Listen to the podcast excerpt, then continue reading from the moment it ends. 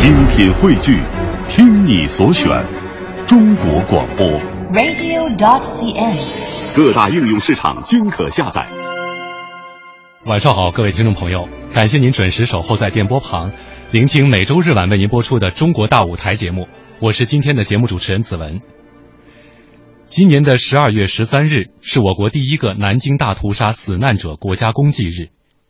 昨天，全国各地举行了国家公祭日的祭奠活动，深切哀悼南京大屠杀死难者和所有在日本帝国主义侵华战争期间惨遭杀戮的死难同胞。饱经沧桑、历经磨难的中华民族，更加热爱和平，更懂得珍惜和平。因此，在国家公祭日前夜，首部以南京大屠杀历史事件为背景，以反对战争、歌颂和平为主题的大型民族交响音乐会《和平颂》在南京保利大剧院隆重上演。那么今晚中国大舞台为您安排播出的，就是由著名作曲家赵季平先生原创的大型民族交响音乐会《和平颂》。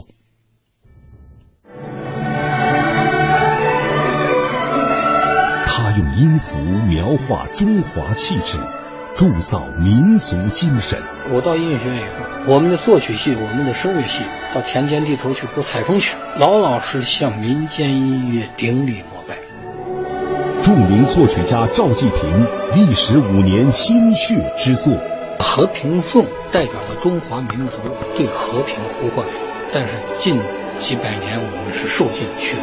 首个国家公祭日前夜，南京城内奏响和平。我的总谱的第一面上，献给南京大屠杀遇难同胞。十二月十四日周日晚十九点三十分到二十二点，中央人民广播电台《中国大舞台》为您播出大型民族交响音乐会《和平颂》，敬请收听。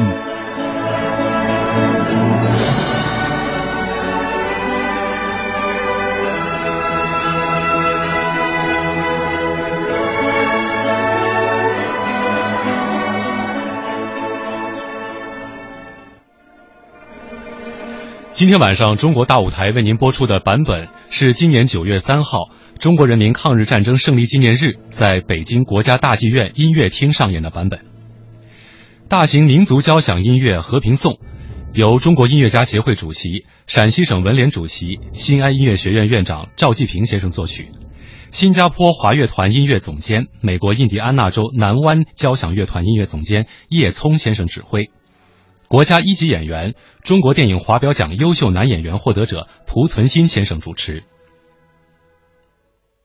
朋友们，今天，二零一四年九月三日，是中国人民抗日战争胜利纪念日。为了铭记历史，弘扬以爱国主义为核心的伟大民族精神，我们在这里举办中国人民抗日战争胜利纪念日大型民族交响音乐会《和平颂》。和平是胜利之果，胜利来之不易。今晚，让我们的思绪回到上个世纪三四十年代那个烽火岁月，追忆中华民族所经历的艰苦卓绝、可歌可泣的伟大民族解放斗争。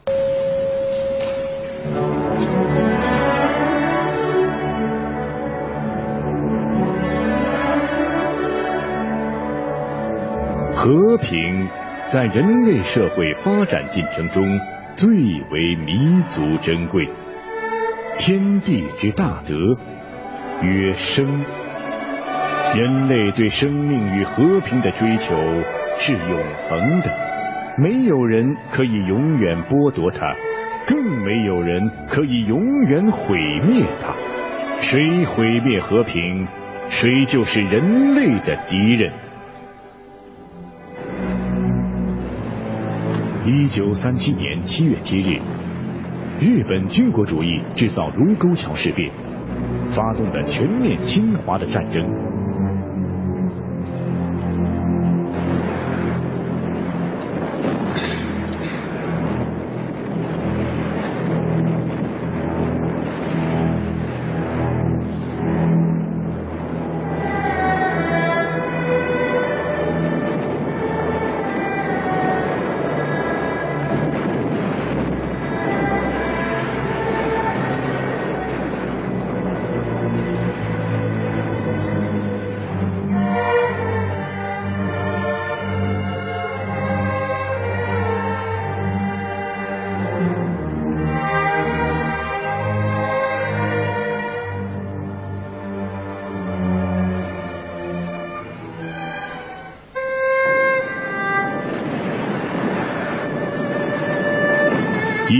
三七年十二月十三日，日军占领南京，随后发动了令人发指的南京大屠杀。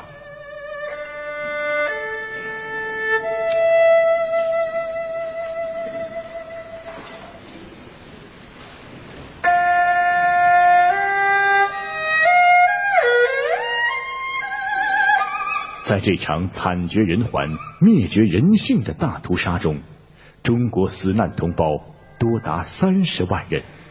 在几乎整个南京市区实行的暴虐的屠杀，铁证如山：砍头、活焚、活埋、射杀、奸杀，这些残暴的罪行，以及他们在中国留下的数不清的万人坑和杀人现场，给炎黄子孙。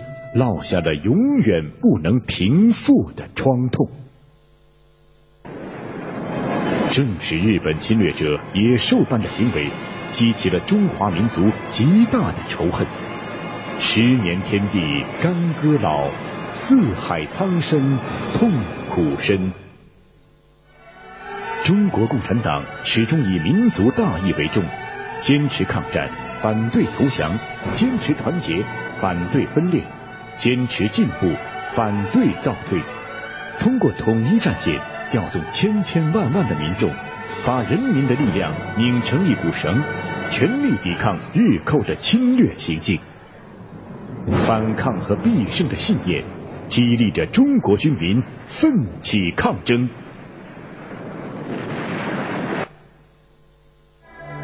中华民族的抗日战争。是一场打败法西斯、争取民族生存和维护世界和平的正义之战。它为民族的复兴和独立奠定了基础，它为整个人类社会的昌明奉献了力量。它是中华民族历史上最不能忘记的一次生命洗礼。日本军国主义是百年以来中华民族最凶恶的敌人。日本军国主义的野蛮侵略给中华民族带来了深重的灾难。在整个抗日战争中，中华民族付出了三千五百万人伤亡的代价。但是，战争没有摧毁中华民族，它更像火中的凤凰，在烈火中升腾，获得重生。一九四五年八月十五日，日本广播电台播放了天皇裕仁宣读的投降诏书。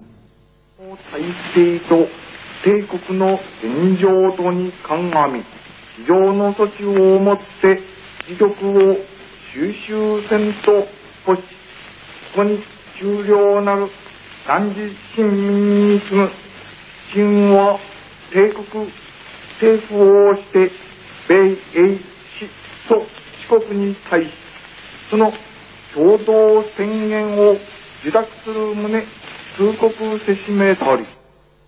九月九日，在南京举行了日军向中国战区投降的签字仪式，日军代表签署投降书。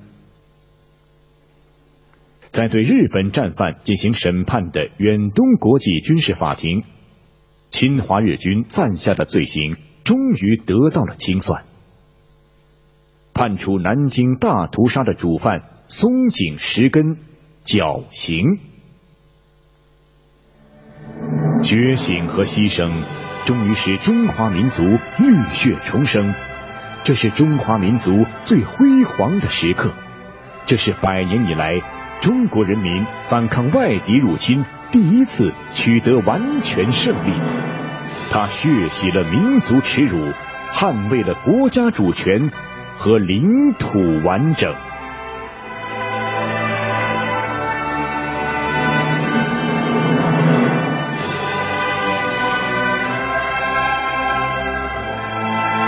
中国军民前赴后继，英勇抗敌，用血肉铸就胜利，用不屈的灵魂谱写赞歌。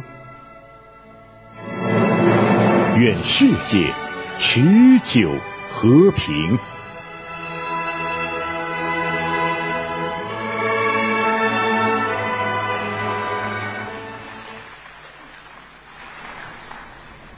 山岳雄浑，在曲谱上凝聚历史的沧桑；江水滔滔，在管弦间澎湃时代的激情。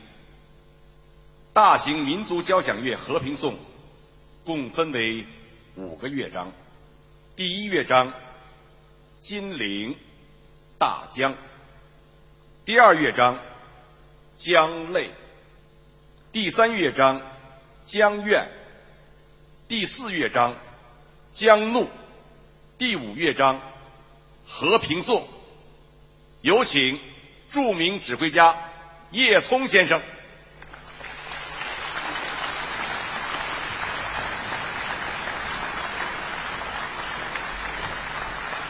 伴随着观众热情的掌声，著名指挥家叶聪先生上台。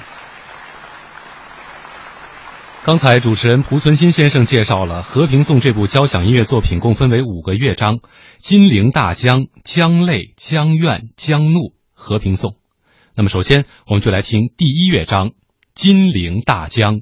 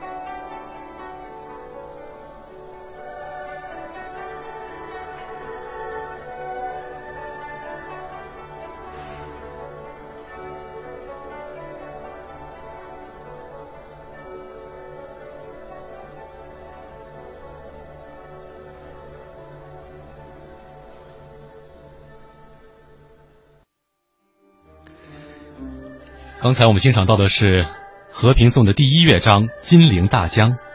第一乐章以大气舒展的旋律，将听众置身于万里浩荡的扬子江边，金陵两千五百年的历史文化古都的氛围当中。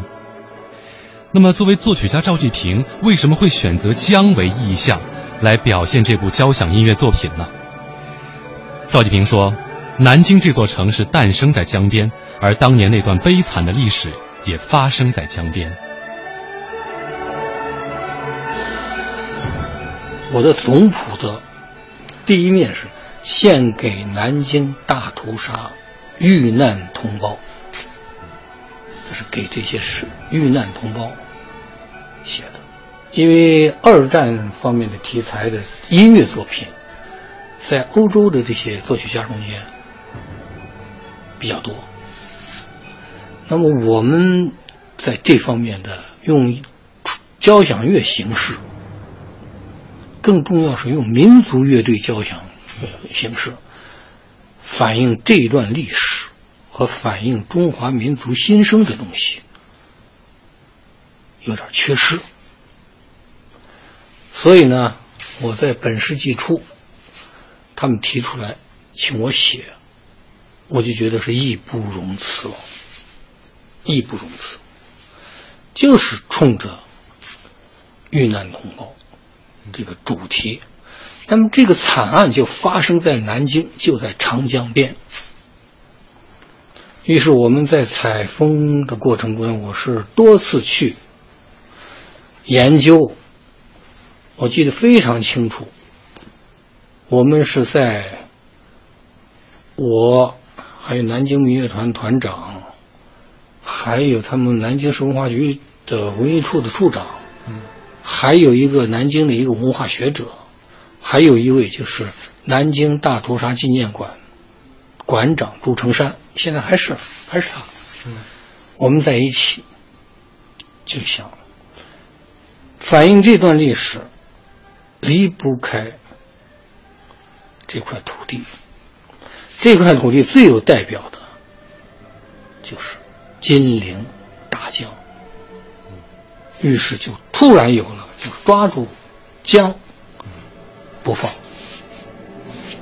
第一乐章就叫《金陵大江》。金陵大江它反映的是在，就是写这块土地，这块土地上的人民，他们是善良的，这块土地是美丽的、富足的，在这块土地上，他们在世世代代繁衍生息。而谈起《和平颂》的创作初衷，著名作曲家赵季平认为他责无旁贷。我想，这首作品从我的初衷来讲，就是作为一个音乐家、一个作曲家，应该用自己的心，用自己的爱心，去为我们的遇难同胞写一首能够流传于世的交响乐。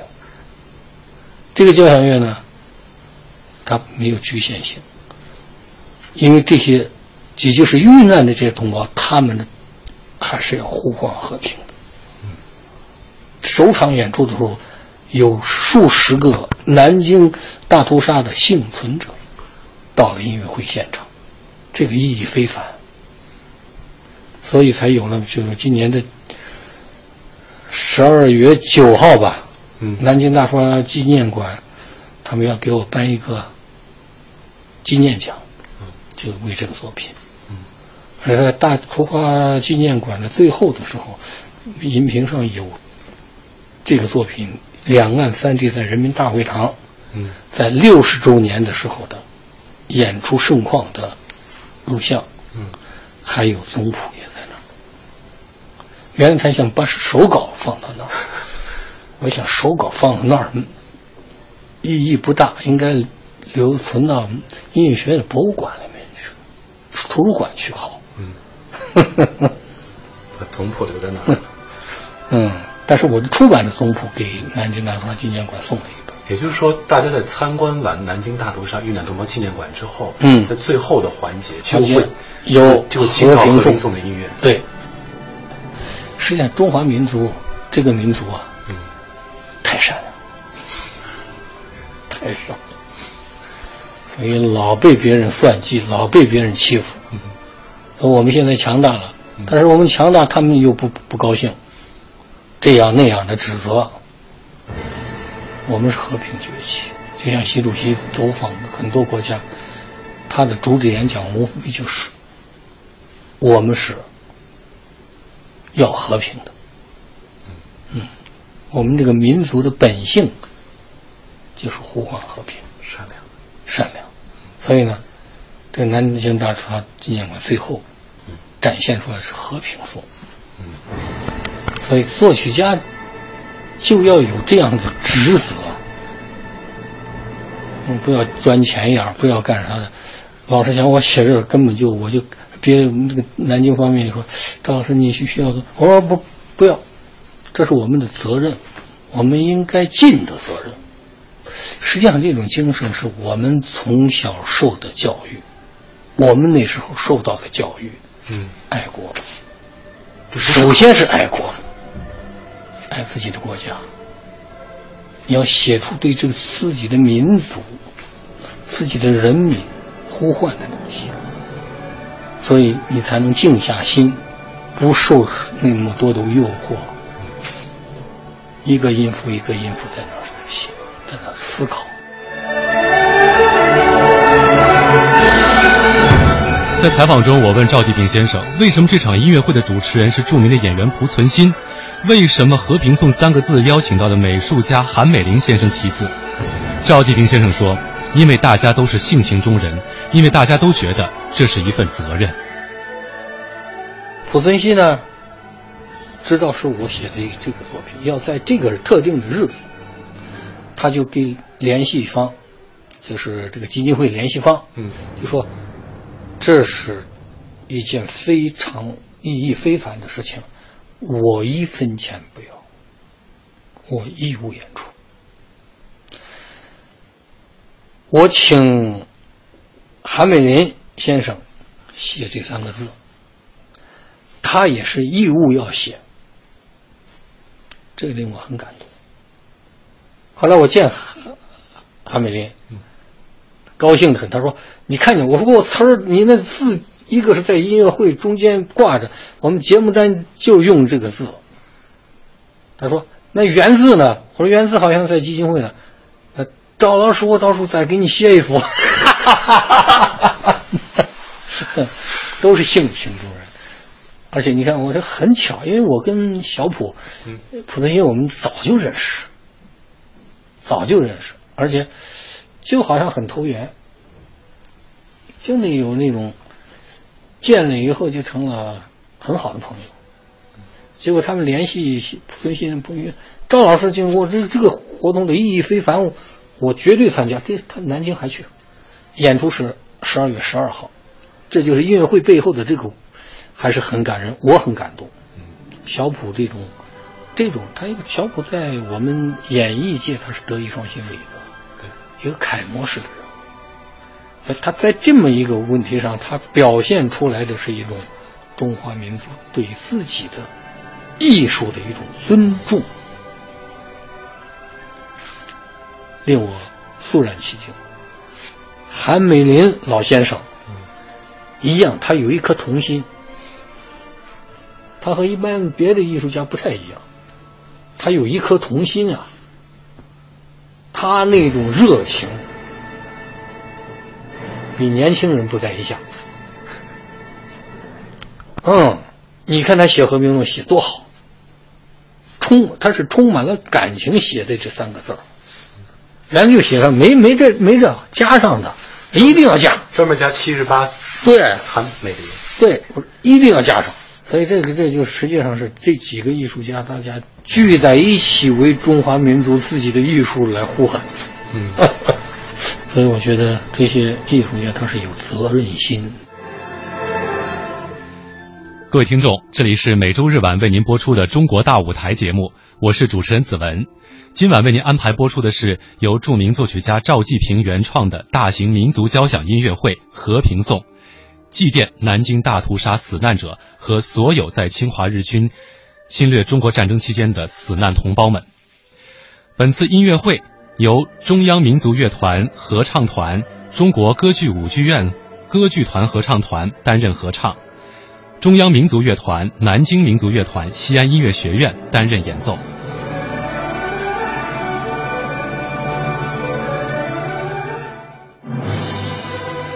中央人民广播电台的听众朋友们，大家好，我是作曲家赵季平，欢迎大家收听《中国大舞台》。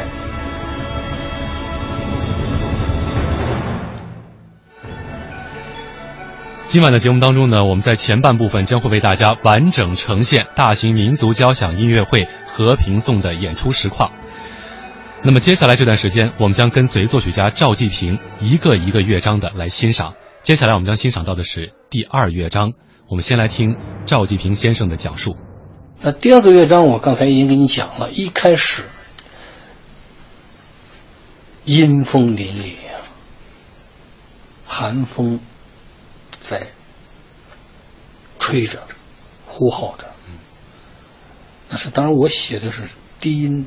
在蠕动中间出现了一种那种弦乐队那种这种营造出来的像音块一样那种那种这个写法是是呃不是传统写法是很新的写法，营造了一种那种不协和的，但是呢你是像在刮刮着阴风一样的那种感觉。然后在这个过程中间出现了一个小动机。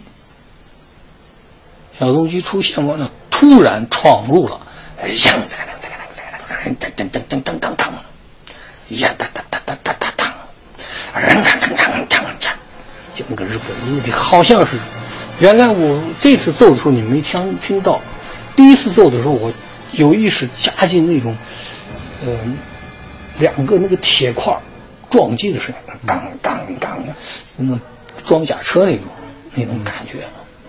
就是日寇的那种、那种装甲那种往前推进那种感觉，日寇入侵那种烧杀、抢掠，这种来描写。然后呢，在这种状态中间，戛然而止，定音鼓出现了一种这种。喘息的声音，滴滴滴哆哆哆哆哆哆滴滴哆哆哆滴滴滴滴哆，就是人的那种内心的颤抖，然后出现二胡的独奏部分。独奏部分它有个主线，但是上面还有一个对。对称的一个这个这个对位旋律，复调式的对位的东西，它实际上是多层次的来是来反映了这些难民们在这苦难中间受到的不不一各种都是苦难，各有各的苦，那种感觉。因为它是将泪，姜泪，泪有脸上流的，有往心里流的，有流的是泪，有流的是血。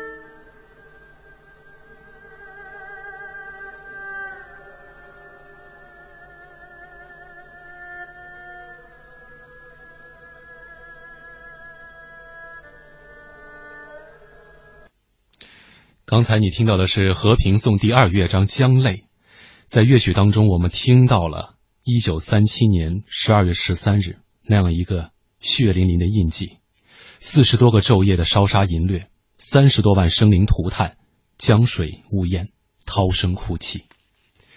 作曲家赵季平说，《和平颂》这部作品，他从准备到创作，整整耗费了五年的功力。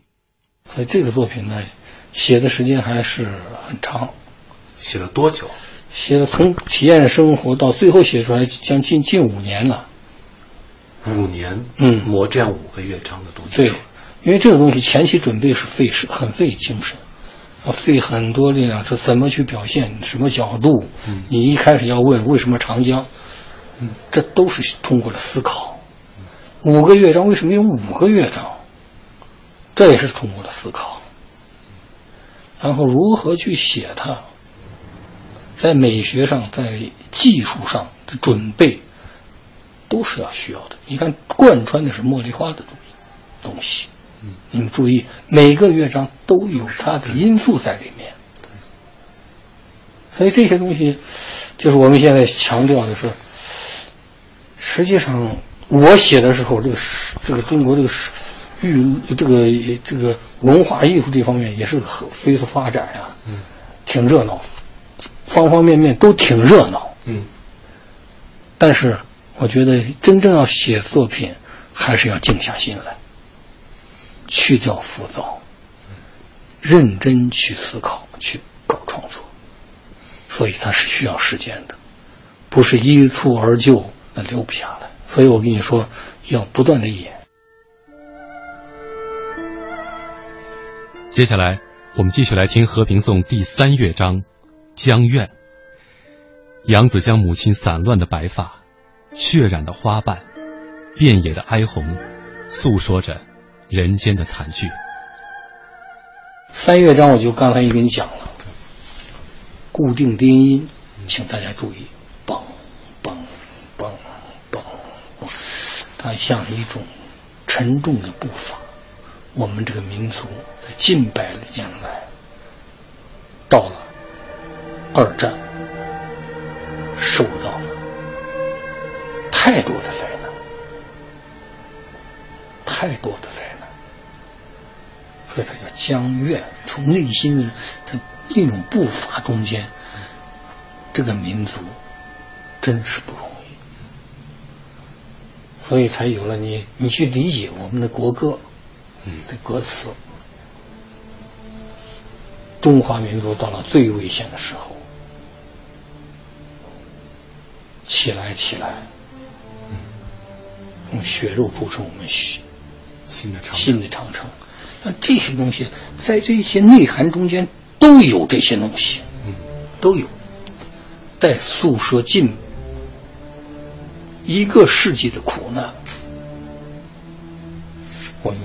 沉重的低音步伐和它的这种浓郁的那个和声结构的这种东西，来描写中华民族这个苦难。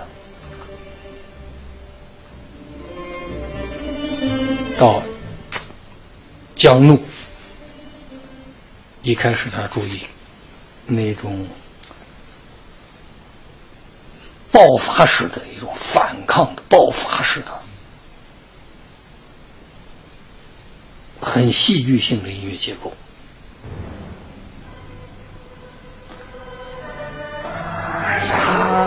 当当当当当，滴答答答答答答答，这种感觉，就那种呼喊性的、连续的，然后用副歌、副歌写法，副歌就是辅调式的，一条线、两条线、三条线、四条线，不断的汇集、汇集、汇集壮大。为什么要用副歌段写法呢？也就是我们的抗日力量不断的加强，形成了一种势不可挡的这种洪流。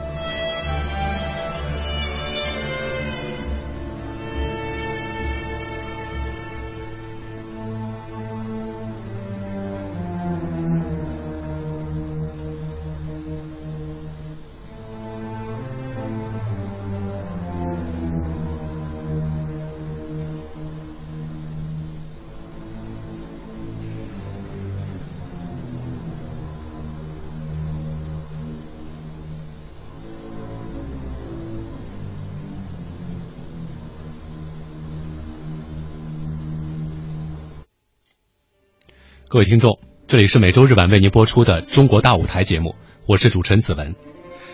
在创作大型民族交响音乐会《和平颂》的过程中，赵季平先生可以说是呕心沥血，因为这部作品的每一个音符都是他亲手一个一个音符写出来的。因为我全是手写，不用电脑这些东西。你还现在还在坚持手写谱？手写，我一直手写，因为手写感觉好。我一直坚持手写，因为它工作量很大。嗯，要一个音符一个音符的写，先写钢琴谱，钢琴谱琴谱写完了以后要写乐队，都要一个音符往上点，不是，不是这个你你随随便便就出来东西，那光打个字儿，不是你。你像有些地方。在写配器、写写乐队的时候，晚上睡觉梦中间都是这些东西，投入必须高度投入，别无旁骛，认真思考，就那个大的阶段就全部投入到这里。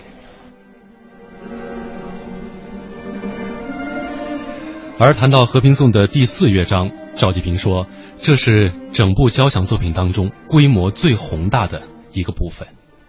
实际上，第四乐章是规模最大的一个乐章，也就反映了中华民族群起抵御敌人侵略、日寇侵略这么一个一个总的一个精神，在第四乐章体现。”到第五乐章，一开始给人感觉是晴朗的天空，白鸽在放飞。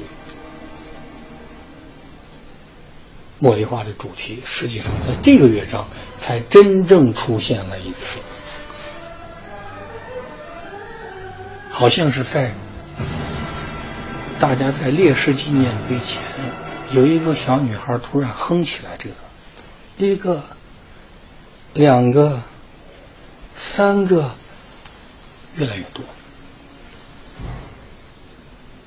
我是用了用弱音器，民乐队的用弱音器还是比较少见的。对，哎，一开始是两把二胡，变成四把，最后变成八把，最后二胡二、中胡都进来了，都在唱一个旋律。是一个齐唱式，低音最后进来有一个衬底的对位低音，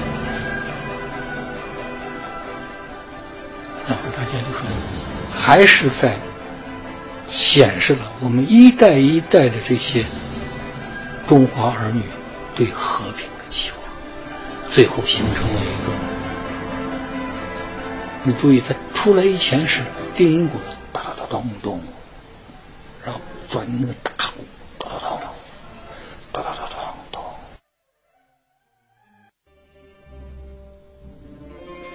各位听众，中国大舞台节目正在央广网同步进行音频的直播，欢迎大家收听。也可以请大家登录中国之声在新浪和腾讯的实名微博参与我们的节目互动。您也可以添加中国之声为您的微信好友，语音留言或者是文字留言。在我们中国之声的微博上，有很多听众留下了他们今天收听节目、收听音乐的感想。微博好友吴芝芝不是吴芝芝说：“音乐激发爱国情感。”是一种特别好的方式。刘易斯·汉密尔顿说：“从音乐中感到伤痛，也感受到我们的中国人民坚强不屈的性格。最后的和平颂乐章是很美好的。我觉得生在和平年代是多么的珍贵，一定要呼唤和平。”我们的老听众礁石浪花说：“民族交响乐《和平颂》。”彰显了中华民族对和平的向往和追求，流淌着华夏儿女对祖国大好河山的爱恋，凝聚着古老南京的历史风韵和丝丝缕缕的思绪，寄托了人们对金陵大江的深厚情感，也是对和平的呼唤，对幸福的渴望。同样，也体现了作曲家赵季平先生的高尚品质和创作才华。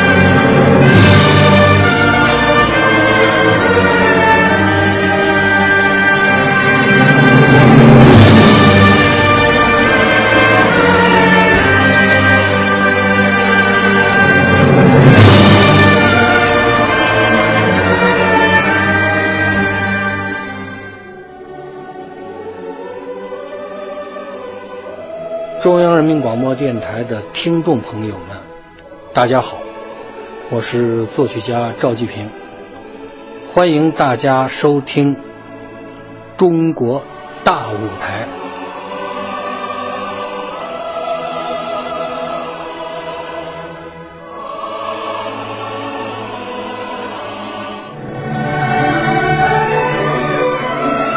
他用音符描画中华气质，铸造民族精神。我到音乐学院以后，我们的作曲系、我们的声乐系到田间地头去播采风曲，老老实实向民间音乐顶礼膜拜。著名作曲家赵季平历时五年心血之作《和平颂》，代表了中华民族对和平呼唤。但是近几百年，我们是受尽屈辱。首个国家公祭日前夜，南京城内奏响和平。我的总谱的第一面是献给南京大屠杀遇难同胞。十二月十四日周日晚十九点三十分到二十二点，中央人民广播电台《中国大舞台》为您播出大型民族交响音乐会《和平颂》，敬请收听。欢迎回来，这里是中国大舞台，我是主持人子文。接下来我们将听到的是《和平颂》的第四乐章《江怒》。正义之水从八方汇合，掀起反抗的巨澜，永远警醒着全人类的记忆。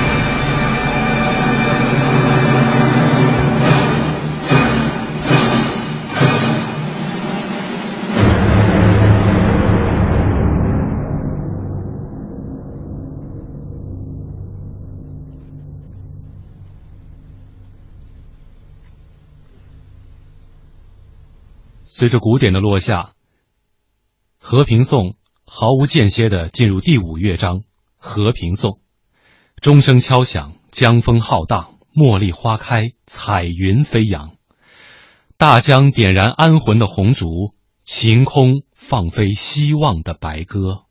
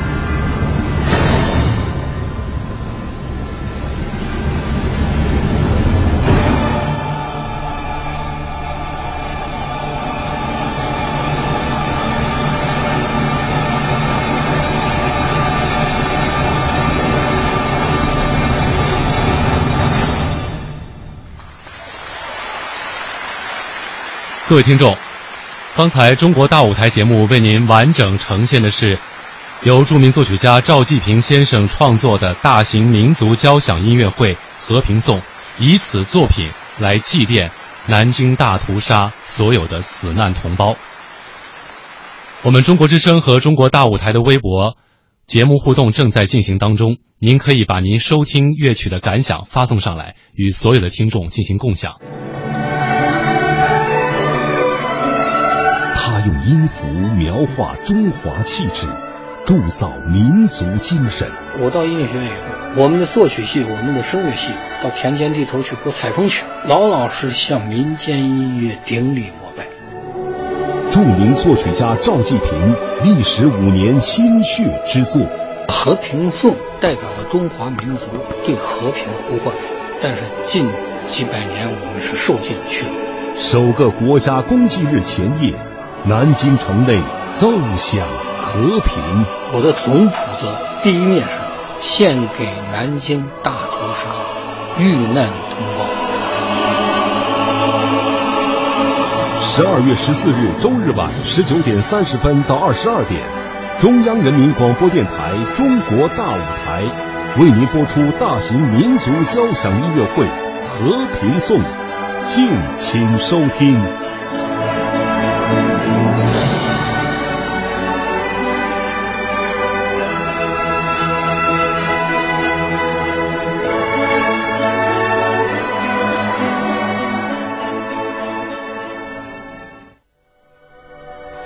在刚刚过去的一个半小时，中国大舞台节目为您完整呈现了大型民族交响音乐会《和平颂》的五个乐章。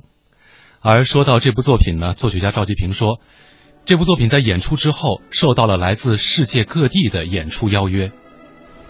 这个从自从问世以后，在国内、香港，包括新加坡，包括日本，都演过。哎，还挺有意思。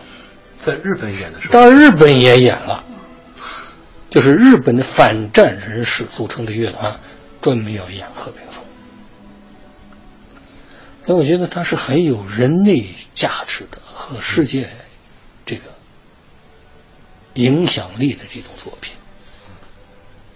所以他的演出了以后，迅速被关注和被传播。你像，就是我说的是，明年是反法西斯战争胜利的七十周年了。对，七十周年，他就有些中俄友好人士就听了那场演出以后，就觉得非常震撼，他们就提出来能不能到俄罗斯去，就很主动的联系。香港也提出来能不能在明年的九月份在香港。所以我觉得这个他就又又。很大的针针对性啊，嗯，在明年。熟悉作曲家赵季平的朋友都知道，他本人有一个特别大的创作量，就是关于影视作品音乐的。从《黄土地》《红高粱》到《大宅门》《好汉歌》，从《世纪交响》《和平颂》到《盛典》，可以说呢，赵季平先生的创作既有高雅，也有民族，既有通俗，又是跨国界的。他也有很多重的身份。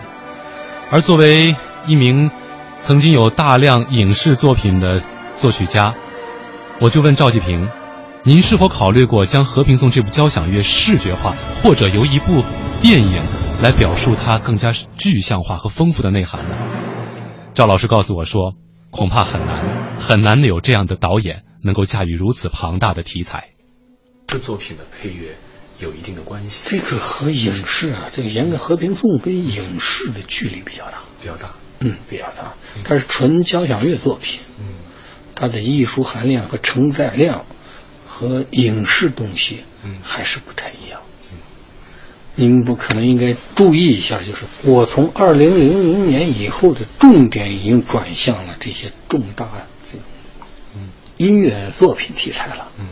影视东西写的相对有选择了，嗯，你像零零年我就选了个大宅门，后来还写了一个青衣，嗯，后来又写了一个乔家大院对，嗯，三个都是。后来写了个《大秦帝国》，就是最近在在演的。重播的那个《大秦帝国》，大秦帝国。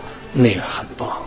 嗯，电影呢，新时期就是个二十世纪新时代写了写了一个凯歌的《梅兰芳》，胡梅的《孔子》，冯小刚的《一九四二》。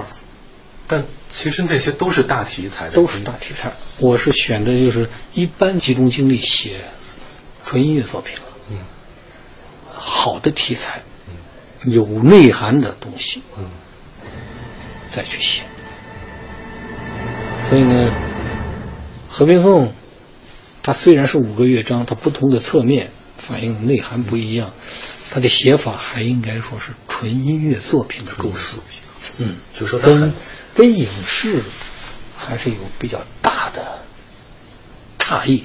就是您觉得，如果在现在一个新的媒体环境时代，嗯，很多都要求视觉化和视频化，嗯，您的这部音乐作品让它视觉化呈现的话，恐怕不是什么人能够轻易驾驭得了的，比较难，比较难。真要是变成呃生化同步的话，嗯。这个导演比较很要高超一些，剧本也得至少像您一样，他得磨五年，他得磨一磨，嗯，嗯，得动动脑筋，嗯，不不可能一挥而就，一蹴而就。在收听我们节目过程当中呢，我们的听众也是通过中国之声和中国大舞台的微博发来了他们的感受。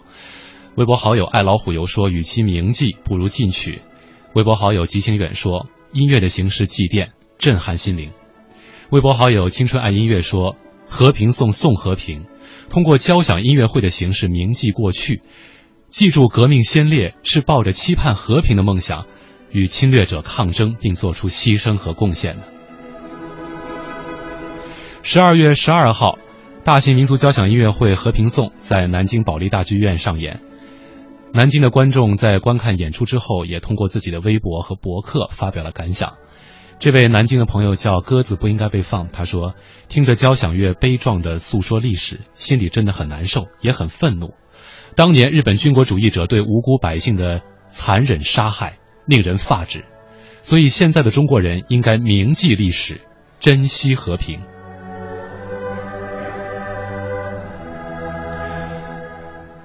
微博好友方琼说。在保利剧院倾听了赵季平先生为纪念南京大屠杀遇难同胞创作的交响乐《和平颂》，离开的时候，伴随着南京全城拉响的警报和警笛的致哀声，我耳边隐约又响起了音乐会中那由哼鸣到天使般纯洁童声的茉莉花主题，钟声、乐声、人声交织在一起，汇成了恢宏壮丽的震撼。仿佛是从内心发出的对人类的爱，警示以史为鉴，也呼唤着世界永久的和平。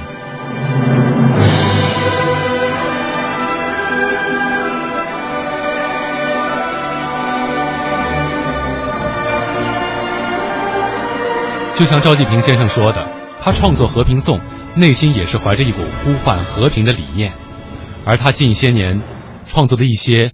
影视题材作品也是和民族历史紧紧结合在一起，同样内心也是更加呼唤世界和平、民族自强。我们来听他创作的电影插曲《大宅门》。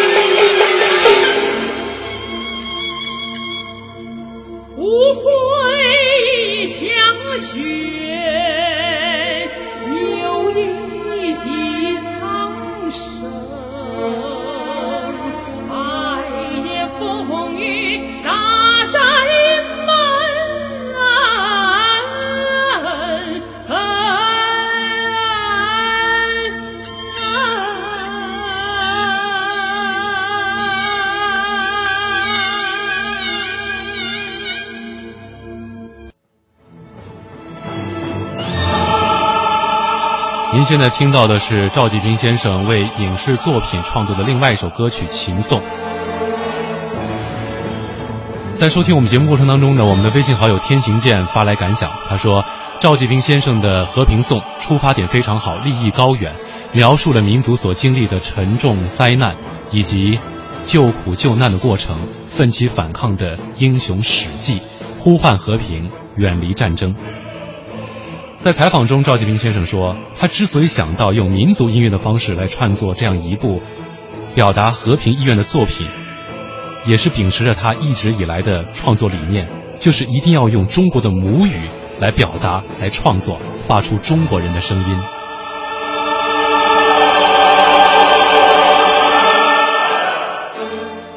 我学了你的技术，但是变成我的东西了。对，然后用中国的母语去。它才有生命力，有些好多就是生吞活剥。拿来主义拿来以后，人家外国人啥，你拿来以后以为就是你就有多多好了一样，拿出来以后最后是没人买你账。按外国的思维在弄，越弄越没人听，听又听不懂，怎么越难听越瞎瞎在那弄？技术学来要化，化成。你比如说，你知道这个现代音乐中间有这个用音块啊，嗯，呃，用那种这个这个先锋派那些东西，嗯，实际上我在八八年的红高粱中间就用音块了。你看巩俐那个姜文那那那高粱地野河，一下那中国大剑鼓，咚咚咚咚上，啦啦啦啦。那种组合，那种乐队写法是一种音块式写法，是先锋派写法。这种写法冲击力非常强。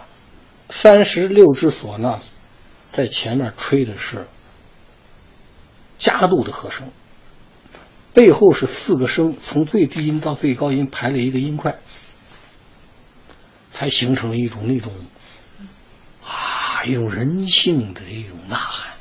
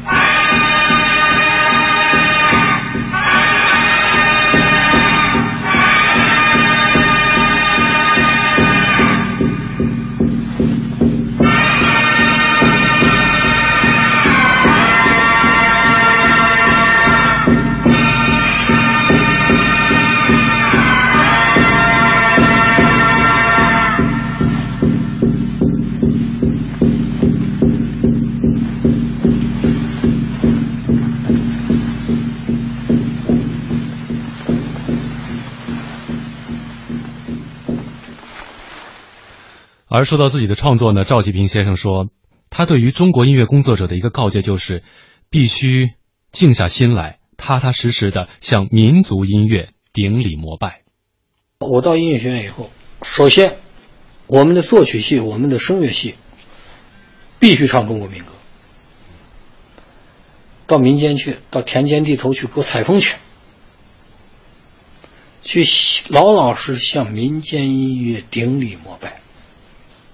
只有向我们的人民创造出来的这些民族音乐去学习，才可能有出息。因为我们教育的学生，首先是为我们服务的，是我们中国特色社会主义服务的。那习近平讲，我们的中央就是为老百姓所想，就是我们所想嘛。那音乐学的学到到那儿以后，我就是叫他们下去，因为我还办了陕北民歌班，让民族音乐。不能断，要让更多的这些不能是土生土长，老是这样。既然叫他们到了学校，还要叫他们到了学校保持他们原来的风貌，开阔新的眼界，让他们增加更多音乐知识，让他们演唱的风格不能变，不能进了学校后变变美声了，那完了嘛。我就告诉他们说：“你们现在有金饭碗拿着，可不敢扔了金饭碗去拾别人的牙慧。所以，在民族民间这一块我是极端的强调，我说我们必须要有民族自信，民族音乐的高度自信，我们才可能成为有出息的中国音乐家。外国的技术要学，不是。”关着门，但是学这些技术是为我服务，我服务我写出来东西和我们要演唱是中国精神，要有中国精神。习总书记在座谈会上第四个问题，开宗明义就中国精神。实际上，我们这些人一直在践行这些中央提倡的，让自己的作品充满中国精神。这不仅是他的理念。不仅是他的教育理念，同时也是他个人创作的准则。也正因为此，才有了丰富浓郁陕西风情的音乐小品《秦川抒怀》。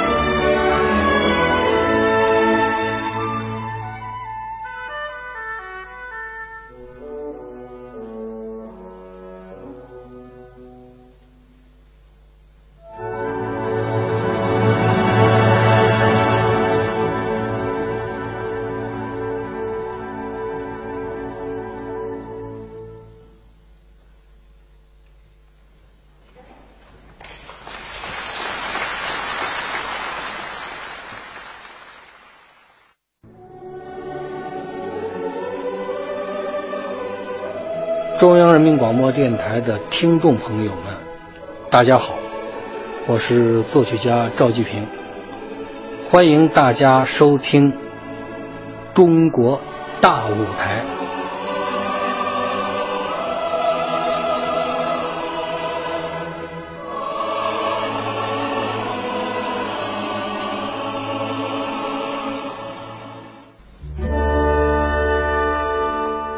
在刚才呢，大家收听到的是赵继平先生创作的音乐小品《秦川抒怀》。这部作品呢，在今年的庆祝新中国成立六十五周年大型交响音乐会上演奏过。在那场“美丽中国梦”的主题交响音乐会上，这部作品也是作为开篇作品第一个演奏。而说到这部作品呢，赵继平先生说，他在创作当中运用到了陕西独特的碗碗腔。而这个碗碗腔，也正是自己在毕业之后二十多年在剧团、在民间不停的学习和挖掘过程当中获取的灵感。你如果没有对于民间音乐有深入的了解，你不可能写，你不懂。我在那戏曲团体等于戏园子里面待了二十一年，我一大学毕业就一头栽到那里头去了，待了二十一年呀，就研究这些东西。所以你才有可能去理解它，才能写出来这些东西。它那个碰铃，它是一个特制的东西，我叫它必须用这个。它是陕西的叫碗碗腔，碗碗腔，那就是碗碗，敲呢就是碗碗，像小板一样。它是一种节奏型，是一种脉动，很有特色。你不注意就完了。但是你注意了以后，把它用到交响乐中间以后，它作为一个打击乐器，它又有根，是民族的根，它用到了现代的演绎过程中间，别有一番。而作为音乐家，赵继平先生对自己的作品也是不停的精益求精。新作品，我在中段可能还要调整一下，因为我听完以后，嗯，前面都没问题，但中段。我可能会有一些新的加入、进入一些新的因素，嗯，可能就更更丰富，听起来更就是传递的信息量会更大。等着听，因为艺术作品，我听了以后，我突然发觉还要调整。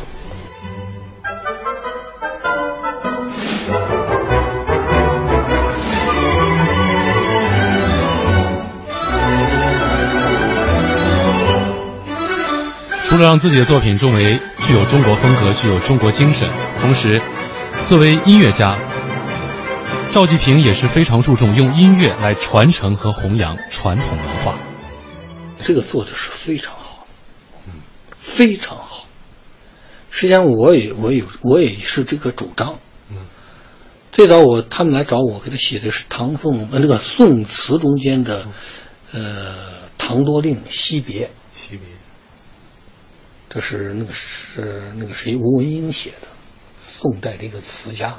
嗯，后来我又写了一组唐诗。对，一组唐诗，一组唐诗，最后压轴是关雎，是《诗经》开篇。关关雎鸠，在河之洲。嗯，窈窕淑女，君子好逑。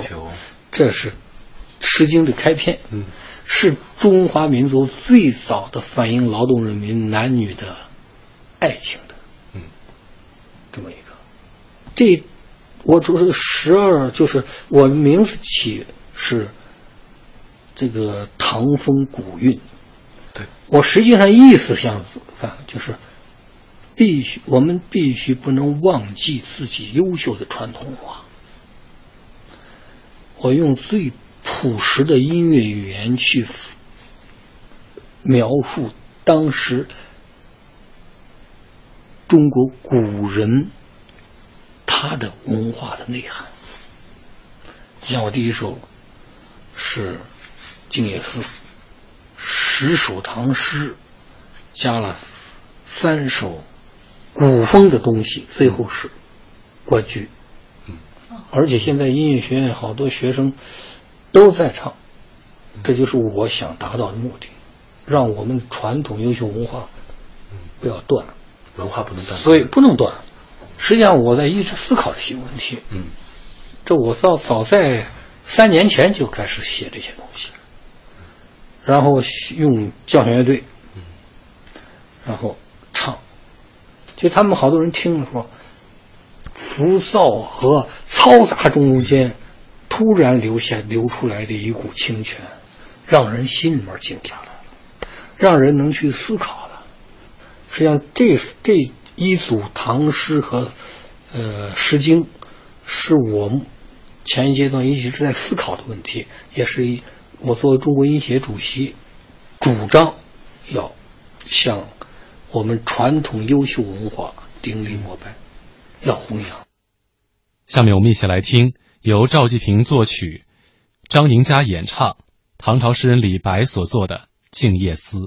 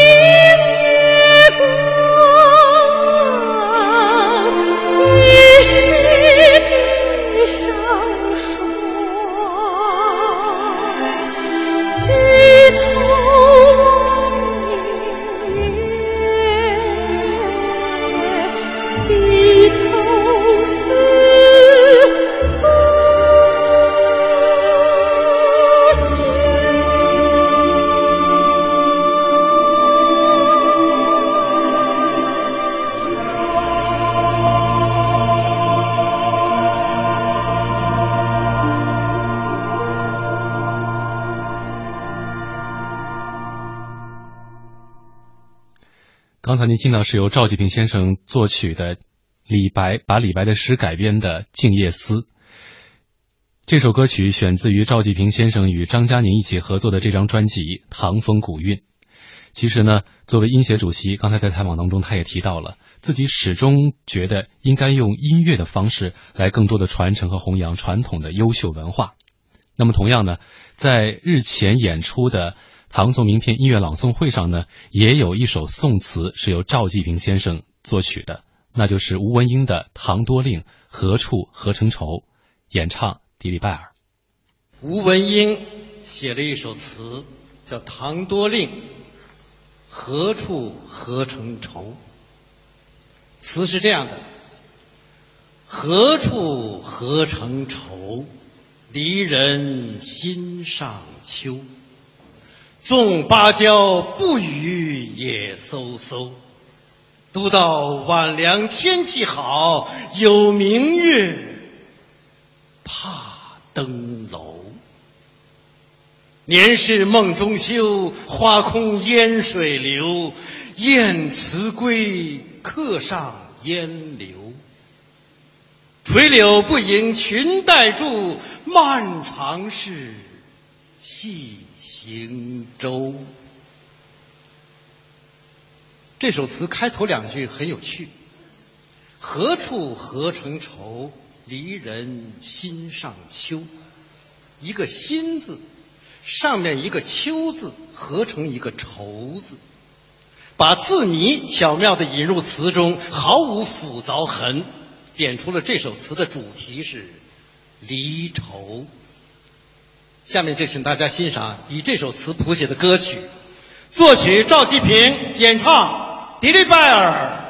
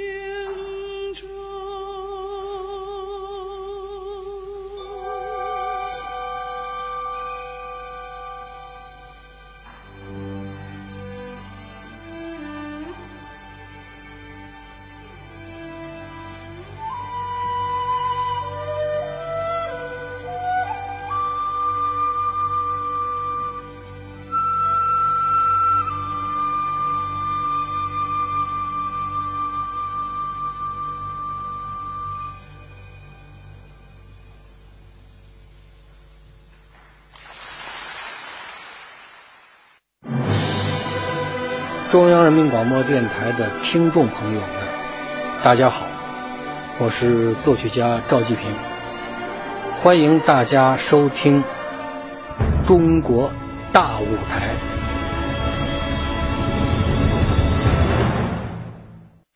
欢迎回来，这里是每周日为您播出的《中国大舞台》节目，我是主持人子文。在今天晚上的前一个半小时，我们的节目为您完整呈现了由作曲家赵季平创作的大型民族交响音乐会《和平颂》。在现在这个时段呢，我们和您共同回顾了赵季平先生在影视作品、民族音乐和古风作品上的各种创作的精品。而在采访当中呢，赵季平先生也和我们谈到了他将在明年举办的一场专场音乐会的筹备情况。会明年我看是五月六号，嗯，国家交响乐团，国交。国交来演。要演我的作品音乐会，哦，我会就是你们听过的这两首，嗯。嗯。一共四首，第一首叫《钟鼎长安》，嗯。第二首就是《秦川抒怀》，第三首是《梦幻汤瓶》。梦幻汤瓶就是头顶顶的嗯。瓶子，嗯，汤瓶。汤瓶，然后第四个叫《高原舞狂》，你们听了？高？原真高原狂哒哒哒哒，这个那个很热情的那个。啊，这是那个那个很热情，那个一共四首，就是丝绸之路哦，音乐瞬间，音乐会死小品，你看那是音乐会小品知己知己，对。实际上应该是四首，哦，嗯，那挺棒的。新作品。然后在明年五月六号，国交国交。国交，嗯，这这这是四首，完了以后是第二琵琶协奏曲，下半场是我写的，也是新的《幽兰操》，《幽兰操》这个也是写中国文人精神，然后是交响合唱《将进酒》，李白的《将进酒》，将进酒，最后一个是我的第一交响乐的第三乐章，叫《奔向辉煌》。我们一起来听赵继平先生的一首新作《高原舞狂》。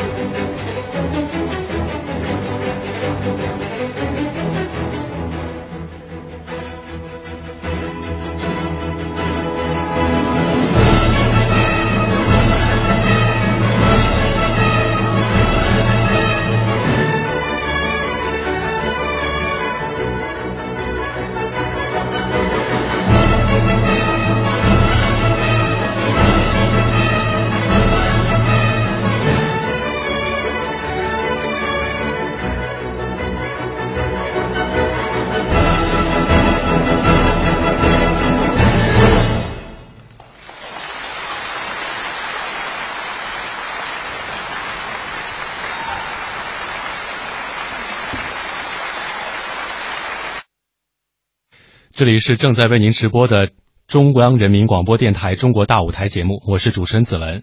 今天晚上我们在前一个半小时为您完整呈现的是由著名作曲家赵季平创作的大型民族交响音乐会《和平颂》，以此作品以音乐的形式来祭奠在南京大屠杀当中死难的同胞，以及在侵华日军战争当侵华日军侵略战争当中死难的所有中国同胞。那么现在是北京时间二十一点四十四分，在节目临近尾声的时候，让我们再一次响起和平颂的音乐，一起以音乐的方式呼唤和平。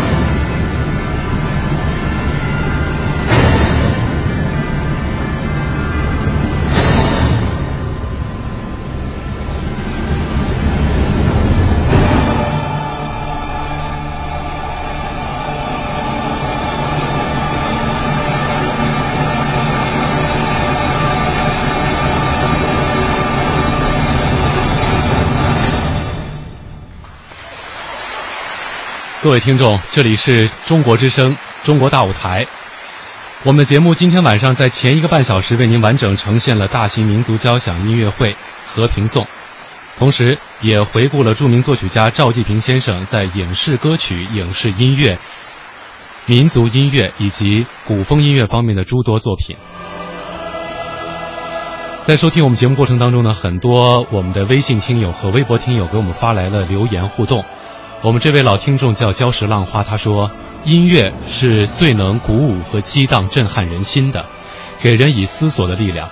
今天我们以音乐的方式祭奠所有遇难的同胞，用充满激愤和抗争交织的民族交响音乐会来祭奠南京大屠杀的死难同胞，深深感到。”铭记国耻，强我中华，影响深远，同时也是告慰死难的同胞：和平永远是我们的追求，也永远是我们的阳光。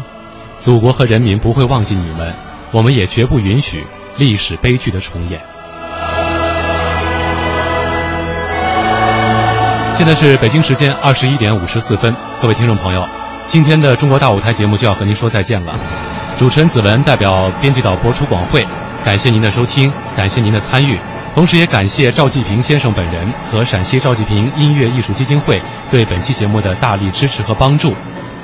有关中国大舞台节目更多的音视频内容，您可以登录央广网和央广手机台。